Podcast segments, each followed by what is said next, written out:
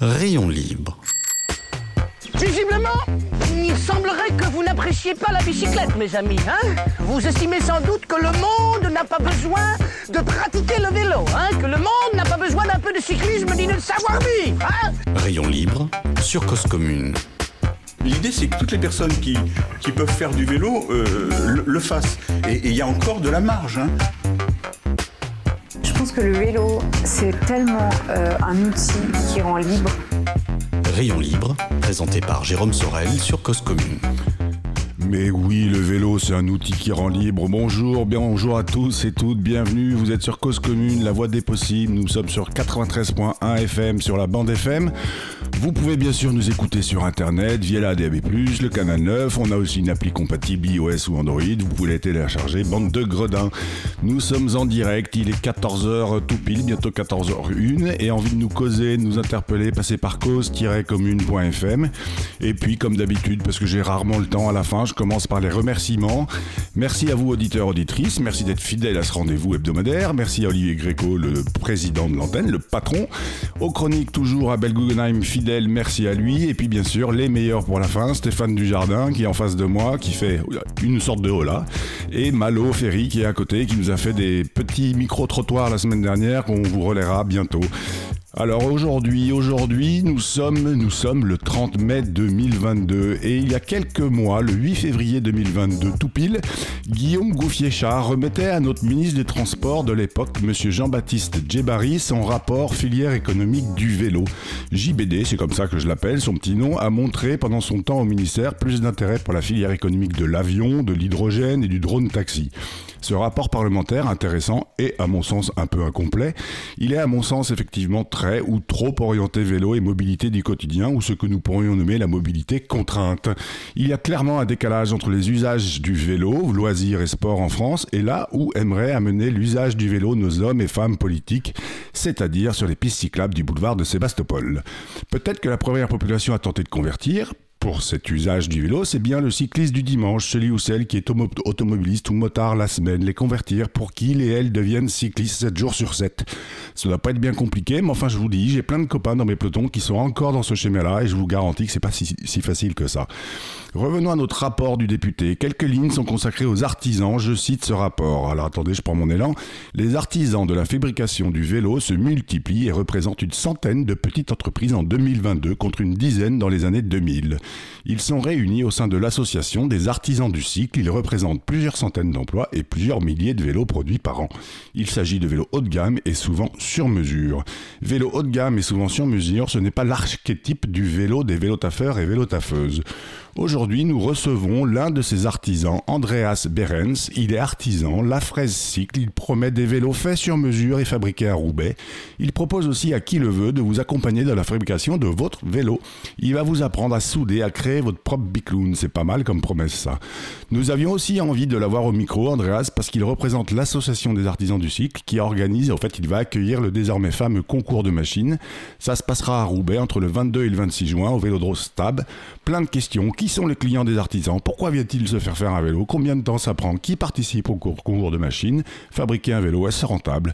Tout de suite, donnons la parole donc à Andreas Behrens. Bonjour Andreas. Bonjour.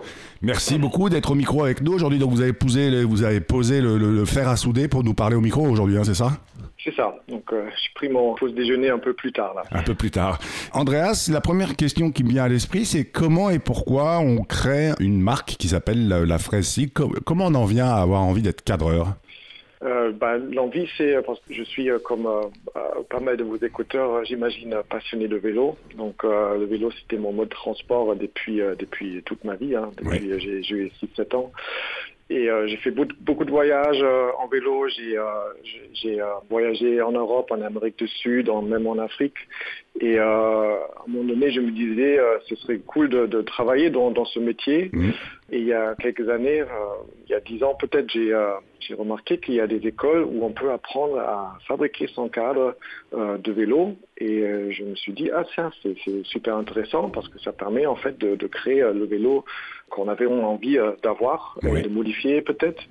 Et euh, c'était quelque chose que je voulais toujours explorer. Il y a sept ans, euh, j'ai appris à, souder mon cadre et euh, c'était un changement de vie qui est passé après où je me disais ça me ferait vraiment plaisir de, gagner ma vie avec ça. Et donc euh, j'ai j'ai créé la fraise cycle il y a sept ans et la fraise c'est parce que mon nom c'est Behrens donc je suis allemand euh, et en Allemagne, mes, mes copains m'appellent Beere. Et Beere, c'est euh, une baie. Et euh, donc la fraise, c'est une, une, baie que tout le monde aime bien, voilà. Au départ, quand vous voulez apprendre à créer votre propre vélo, c'est surtout pour être sur le vélo qui vous convient pour faire vos voyages. C'est pas du tout une idée de monter votre business derrière. C'est vraiment une, un apprentissage personnel? Au début, c'était c'était ça, mais je me suis dit si si euh, si c'est quelque chose qui me plaît, si je réussis à, à faire euh, en, vélo qui, qui, est bien et si ça me plaît, euh, pourquoi pas faire son métier avec ça? Et j'ai travaillé dans d'autres métiers avant plutôt dans le secteur technologie, donc euh, c'était des, des, jeux vidéo, etc. Et il y a un moment où on, on se dit aussi, est-ce que c'est vraiment euh, quelque chose que je, je, veux faire pour le reste de ma vie? Est-ce que c'est peut-être quelque chose qui est plutôt en, en problème dans, dans, notre euh, société en ce moment qu'une que solution? Et les vélos, c'était c'était toujours une passion et c'est une façon de, de bouger euh, qui me plaît beaucoup, qu'on a besoin beaucoup euh, dans, euh, bah, dans, dans, notre vie quotidienne. Et c'est pour ça le changement de, de vie, cette reconversion. Et alors, si c'est pas indiscret, vous aviez quel âge à l'époque quand vous, vous, vous lancez la fraise cycle? C'était à 40, 41. 41 ans. Donc c'est une marque qui a 7 ans aujourd'hui, vous avez donc 48 ans. C'est ça. D'accord. Alors, c'est étonnant parce que vous me parlez quand même de. D'où le vélo, pour vous, ça a été un objet du quotidien pour vous déplacer, etc. Aujourd'hui, euh, c'est un peu ce que je dis dans l'introduction. J'ai un peu l'impression que être artisan et faire des vélos sur mesure, c'est plutôt destiné à une pratique loisir, tourisme, cyclotourisme, aventurier, etc. Est-ce que vous avez aujourd'hui des clients qui viennent vous voir en vous disant euh, J'aimerais que tu me fasses un vélo sur mesure pour aller et venir au quotidien, au boulot? Mes clients, euh, et, je, vois ça aussi avec euh, mes collègues, euh, le, le, le, client euh, typique, c'est plutôt quelqu'un qui, qui, cherche un vélo euh, polyvalent, oui. un vélo qu'on peut pas trouver dans, dans, les marchés. Donc, c'est-à-dire, ça doit être un vélo sportif, mais qui peut se transformer aussi facilement euh, dans un vélo de voyage ou euh, euh, en vélo pour, pour juste faire son vélo taf tous les jours. Ouais. Et donc, c'est là où il y a l'intérêt d'avoir ce sur-mesure, d'avoir un vélo qui, qui est très polyvalent. Et donc, ça veut dire quoi? Ça veut dire que quand on crée un vélo polyvalent comme la Fraise Six, vous créez... Ça réside dans quoi un vélo polyvalent? C'est une géométrie de cadre? C'est des astuces pour mettre et enlever les garde-boue rapidement? C'est quoi? Oui, ça, ça peut être ça. Ça peut être un cadre qui, euh, où on peut installer une fourche en carbone ou une fourche en acier si on veut, euh, qui, qui change peut-être même sa géométrie, euh, l'angle de direction, etc. en fonction de quelle fourche on met, euh, qui a des, des inserts pour installer euh, des porte-bagages euh, ou, ou, pas, des garde-boue ou pas, plusieurs façons d'installer les, les, feux avant et arrière. Donc quelque chose qui est assez modifiable. Euh, et euh, ou parfois ça peut aussi juste être en, en, en bel objet oui, oui, oui, euh, qu'on aime bien qu'on aime bien rouler avec. Ça, enfin alors j'adore que vous parliez de, de, cette notion de bel objet parce qu'on peut considérer le vélo comme un outil pour se déplacer de A à B ou comme un objet qu'on aime, qu'on apprécie, qu'on chérit et qui va servir aussi de se déplacer de A à B mais qui va être un compagnon de route au fait. C'est ça. Mais euh, c'est les clients qui viennent, c'est quelqu'un qui, qui, a qui a regardé euh, euh, ou qui a observé ce, cette niche, si on peut dire, d'artisanat depuis très longtemps. Et c'est des gens normalement qui ont réfléchi beaucoup beaucoup sur la façon comment il veut euh, bouger, comment il veut euh, utiliser le vélo. Et donc ils ont ils ont très souvent des, des exigences très claires, très spécifiques, mais mais voilà une longue liste d'exigences. Mais très souvent aussi, euh, euh, c'est une, grande question d'esthétique, euh, de, chercher une certaine couleur ou euh, voilà certaines certaines façons d'installer des, des comment on dit des des accessoires des, accessoires sur sur le cadre. Voilà. Et, alors justement en 7 ans, est-ce que vous avez vu une certaine évolution de votre clientèle ou d'une manière générale? Alors je ne sais pas si vous pouvez vous exprimer de la part de au nom de tous les artisans, mais est-ce qu'il y a une évolution de la clientèle qui recherche des choses différentes ou des profils de vos clients? Profil, c'est difficile à dire parce que c'est vraiment, euh, on, est, on est tous unis par euh, la passion autour de vélo, donc ça peut être toutes les professions et tous les âges, mais euh, c'est vraiment les, les gens qui roulent beaucoup, donc qui, qui, qui comprend que pour avoir un, vélo qui, qui fasse les kilomètres facilement, je sais pas, 10, 15, parfois 20 000 kilomètres par an, il faut quelque chose fiable, durable. Euh, et donc ils comprennent que euh, ça, ça a une certaine valeur, ça a un certain prix. Euh, et de, de, dire un certain profil, c'est c'est compliqué. L'évolution que je vois en ce moment, c'est cette façon de, de, développer le vélo polyvalent. Donc c'est plus les vélos de course avec des pneus très étroites, c'est plutôt un peu plus large, euh, les vélos qui passent partout, les, euh, mes clients disent euh, ouais on a un peu marre d'aller sur la route où on est toujours en danger d'être pris par une voiture, de, de, rouler sur les petits chemins, de, de, gravier les forêts, etc. pour vraiment profiter de la nature et pour être loin de, du trafic et de la circulation en voiture. Donc ouais c'est des vélos qui sont taillés pour sortir des sentiers battus finalement. C'est ça. Euh, et en même temps, euh, on peut les transformer facilement en vélo, euh, vélo taf pour, pour, l'utilisation au quotidien. Pour vous, Andreas, le vélo parfait, c'est quoi? Euh, bah, une bonne question, ça. Hein. oui, une bonne question. Ouais, bah, je suis très content avec mon vélo, qui est exactement ça que j'ai expliqué là. Donc, c'est un vélo que j'utilise euh, pour aller au travail tous les jours. Il y a un petit panier euh, devant avec euh, où je peux mettre mon sac. J'ai une petite remorque arrière pour pour transporter mes mes courses. C'est un vélo avec des, des pneus de 47 mm de largeur, donc assez large, garde-boue, éclairage, etc. J'ai installé un petit chargeur pour charger GPS, téléphone si je veux. Donc une clé USB, c'est ça? Il n'y a pas une clé USB, il y a un, port USB dedans qui est, qui est chargé par la dynamo. Ouais. Euh, et euh, donc ce, vélo-là, je peux l'utiliser pour tous les jours, mais aussi pour aller en voyage. Et il y a assez de place pour démonter les garde-boue, mettre des pneus encore plus larges pour euh, faire presque du VTT. D'accord. Donc c'est ça, Pour moi, c'est le vélo parfait. Eh ben, je vous demanderai de m'envoyer une photo de ce vélo parfait qu'on mettra sur la fiche de l'émission. En attendant, en attendant, on va faire la pause agenda. Donc quoi faire, que lire, que voir cette semaine? Et eh ben alors déjà, chers auditeurs, chères auditrices, et vous aussi, Andreas, notez dans votre agenda vendredi 10 Soirée apéro à la radio, vous êtes tous et toutes les bienvenus, c'est au 22 rue Bernard Dimet, Paris 18. Venez, on passera un bon moment. Que faire aussi sinon 3, 4 et 5 juin prochain, le Vélo Vert Festival, ça se passe à Samoins et Morillon. Il y aura du VTT, il y aura aussi évidemment du gravel. Que faire encore? Demain, mardi 31 mai, projection d'un film Le cul sur la selle. Ce n'est pas une selle de vélo, mais une selle de cow-boy. Gaspard propose un documentaire sur sa traversée de l'Europe à cheval. Ça se passe demain soir au MK2 Bibliothèque. Les infos seront en ligne. Enfin, le 2 juin, le 12e challenge mobilité organisé par la région Auvergne-Rhône-Alpes. L'objectif de cette opération est d'expérimenter des solutions alternatives à l'usage individuel de la voiture et d'agir collectivement en faveur de l'environnement. Comme par hasard, on parle de vélo. Pour y participer, il suffit de s'inscrire en ligne sur le site de la région. On mettra un petit lien. Enfin, le 3 juin, n'oubliez pas, c'est la journée mondiale du bicloun. C'est l'heure de la musique. Aujourd'hui, Stéphane va nous glisser dans les oreilles un truc qui s'appelle Backing de Phil Disco. Vous êtes sur Cause Commune, Rayon Libre. Nous sommes en compagnie d'Andreas Behrens, artisan, cadreur, fondateur de la marque La Fraise Cycle. On écoute ça, on se retrouve après.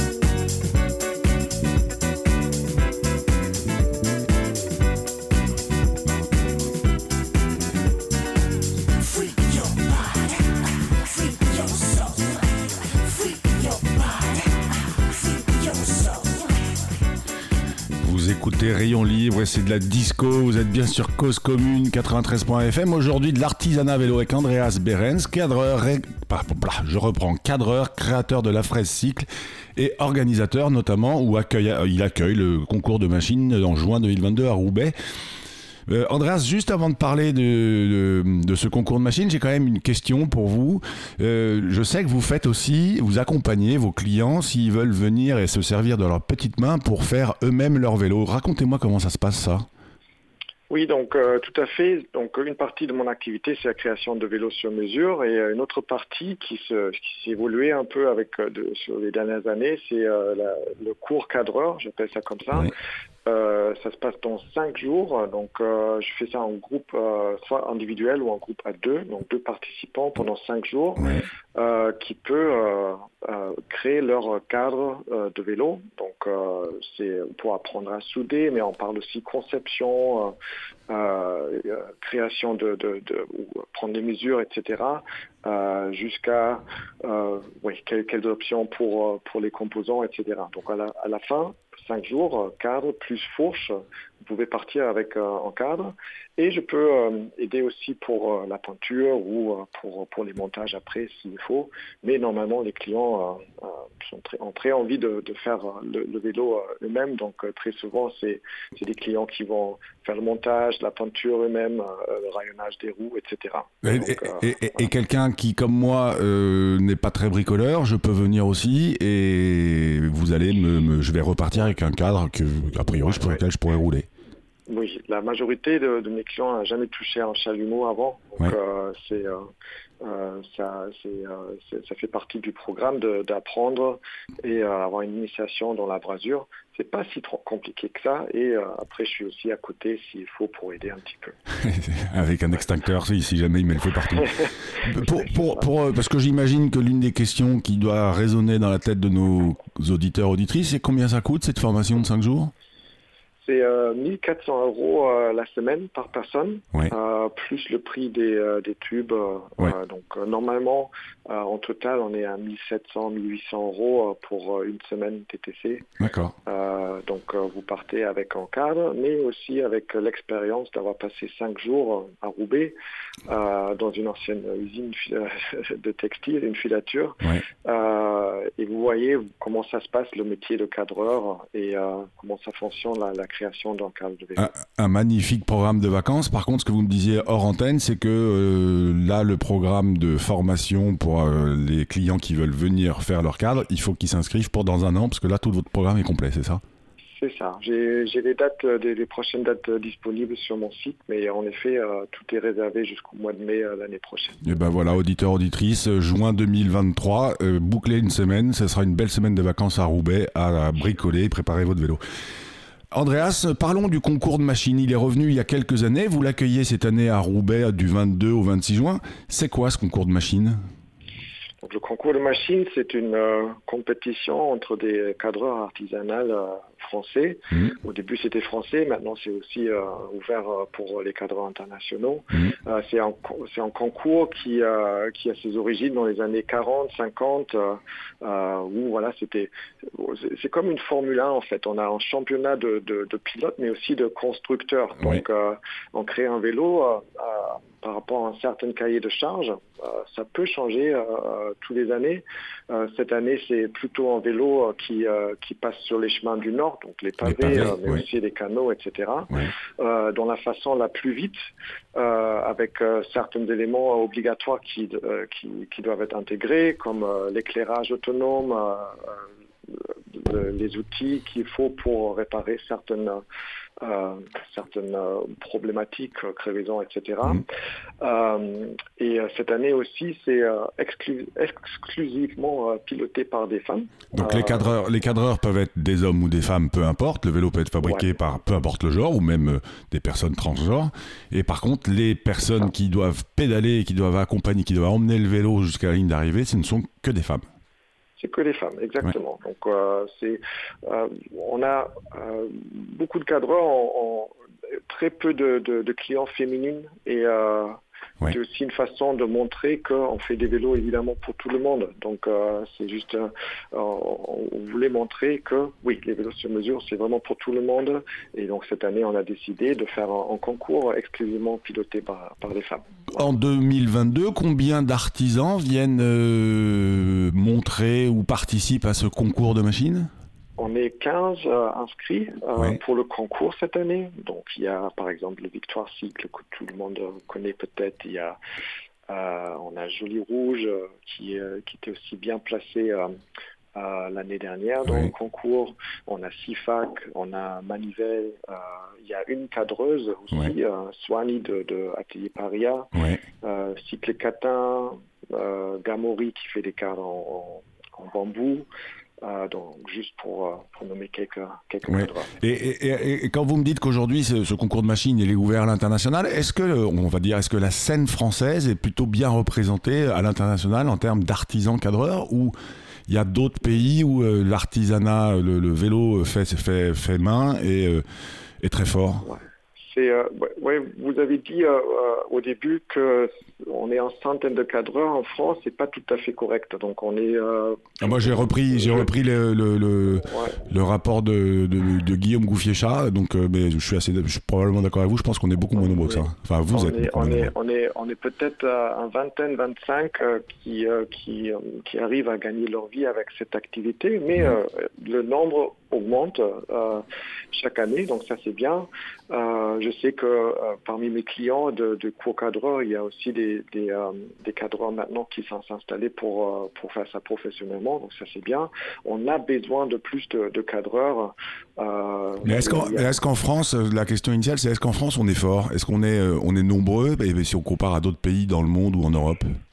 On est, est fort au niveau de savoir-faire et euh, la qualité de produit. Euh, on n'est pas très fort euh, au- au- dans, les, dans les nombres de cadres qu'on est. Et on a plus, euh, plus de cadres en Allemagne euh, et surtout euh, dans, euh, en Royaume-Uni ou aux États-Unis. Là, on voit vraiment euh, un grand, euh, grand artisanat, artisanat Est-ce euh, de cycle. est-ce que la fraise cycle, vous, dans votre cas, vous arrivez à vivre de votre métier? Maintenant, j'arrive à, à vivre de mon métier. Oui, ça a pris un moment. Euh, on a eu un petit peu de com- de problème avec le, avec le Covid. J'étais, euh, j'étais bien en route après 2-3 ans de, Ouais. de, de réussir à vivre de mon activité. Après, il y avait une période difficile, comme pour tout le monde, le Covid, et, euh, et j'ai, réussi à rattraper. Donc maintenant, ça va. de, Oui. quoi vous auriez besoin, si jamais ce député Guillaume Gouffier-Chat nous écoute, de quoi vous auriez besoin pour que le, votre métier soit, je dis presque envie de dire, plus rentable ou plus durable? C'est, euh, euh, on a, c'est, comment dire, euh, on, est dans une situation en France que euh, on a, on a un métier avec un produit qui euh, vient de la base ou maintenant de la base de l'Asie. Donc Oui. euh, on est très souvent en concurrence avec un produit qui est fabriqué sous, euh, sous d'autres conditions, pas les conditions que nous on aime bien avoir pour nous. Oui. C'est-à-dire là, vous de- parlez du, du coût de la main-d'œuvre, notamment. c'est ça, exactement. Et c'est compliqué, donc j'essaie d'expliquer à mes clients que vous commandez un vélo sur mesure, vous vous, vous achetez pas un, un objet, vous achetez mon temps. Oui. On achète un savoir-faire. Exactement. Donc pour être très clair, donc en vélo sur mesure, je mets entre 100 et 150 heures dans, dans le vélo. Et, euh, et ça doit être payé. Oui. Et, euh, et évidemment, c'est, je peux pas être en concurrence avec un, un vélo, vélo de série.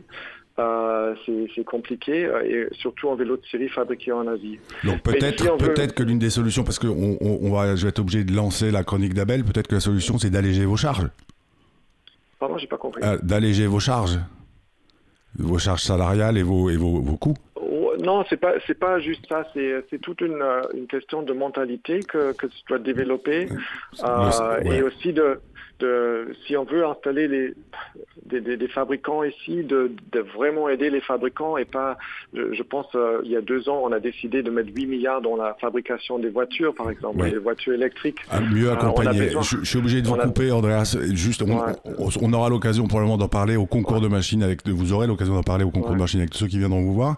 Pour le moment, c'est l'heure d'Abel Guggenheim. Il va nous parler vitesse, radar, voiture justement, clientélisme électoral. Vous êtes sur Rayon Libre, on écoute Cause Commune et la parole est à Abel Guggenheim. Bonjour. Un tweet de l'AFP annonçait la semaine dernière je cite, une réflexion est en cours au sein du ministère de l'Intérieur afin de ne plus retirer de points sur le permis de conduire des automobilistes coupables de petits excès de vitesse. Fin de citation. Passons sur le procédé politicien de lancer, par une dépêche dans l'ancien monde, par Twitter dans le nouveau, ce qu'on appelle parfois un ballon d'essai pour tester l'acceptabilité d'une mesure par le public en même temps que sa capacité à intéresser les médias. Deux tweets suivent, L'un pour dire que pour la Ligue contre la violence routière, cette piste est regrettable, l'autre que pour 40 millions d'automobilistes, cette réflexion va dans le bon sens. C'est ce que je m'autorise à qualifier de degré zéro de l'information. Je ne commenterai pas le fond, on devinera facilement ce que je pense de cette proposition. C'est la notion de limite que je voudrais à cette occasion interroger. Vous aurez sans doute remarqué que les automobilistes qui parlent de leur contravention expliquent presque toujours n'avoir dépassé que d'un ou deux kilomètres heure la vitesse limite. Si c'est vrai, dans quelles circonstances ce petit dépassement est-il advenu? C'est simplement parce qu'ils ou elles ont voulu rouler à une vitesse aussi proche que possible de la vitesse limite. Ce sont les mêmes qui vous expliquent le plus sérieusement du monde que ce sont les limitations de vitesse qui sont dangereuses parce qu'elles obligeraient à avoir l'œil sur le compteur de vitesse plutôt que sur la route et ses dangers et difficultés. Mais rien ne les oblige à approcher cette vitesse limite une zone 30 par exemple, n'est pas un endroit où il faut rouler à 29 km heure. C'est une zone où il ne faut jamais dépasser 30 km heure, donc où il convient de rouler entre 15 et 25 km heure environ, avec des pointes possibles à 27 ou 28 km heure. Si vous possédez un objet dont on vous indique qu'il ne supporte pas la chaleur et qu'on vous demande de ne pas l'utiliser au-dessus, par exemple, de 30 degrés, vous allez éviter de vous approcher de cette limite et vous allez sans doute arrêter de l'utiliser lorsque la chaleur atteindra 25 degrés environ. Vous agirez de même si on vous indique une pression à ne pas dépasser pour gonfler vos pneus. On le sait, les enfants ont besoin dans leur éducation de tester eux-mêmes les limites que leur fixent leurs parents d'une part, les règles de la vie sociale d'autre part, ce qui occasionne d'inévitables conflits d'autorité et parfois des accidents. Les automobilistes qui roulent à 31-32 km heure en zone 30 seraient donc des personnes encore partiellement adolescentes et pas encore devenues complètement adultes. Peut-être devrait-il ou elle cesser d'avoir un comportement infantile lorsqu'on risque de blesser ou tuer d'autres personnes. Une anecdote personnelle pour terminer. Lorsque j'étais enfant, je suis allé une fois en vacances à la montagne pour apprendre à skier. Il y avait à la fin de la semaine une série d'épreuves notées pour lesquels j'ai obtenu 29 points sur 60 et ai donc loupé d'un point ma première étoile. J'ai vécu un peu comme une sanction de ne pas avoir été repêché pour un seul petit point. Je n'ai jamais repris les pieds sur des skis. Peut-être aurais-je dû demander au ministère des Sports d'entamer une réflexion afin d'ajouter un ou deux points à la première étoile des enfants coupables de petites fautes de quart. À lundi prochain, prenez garde aux petits excès de vitesse. Rayon libre. Et voilà, c'est la fin de l'émission. Bonne semaine à vous, à la semaine prochaine.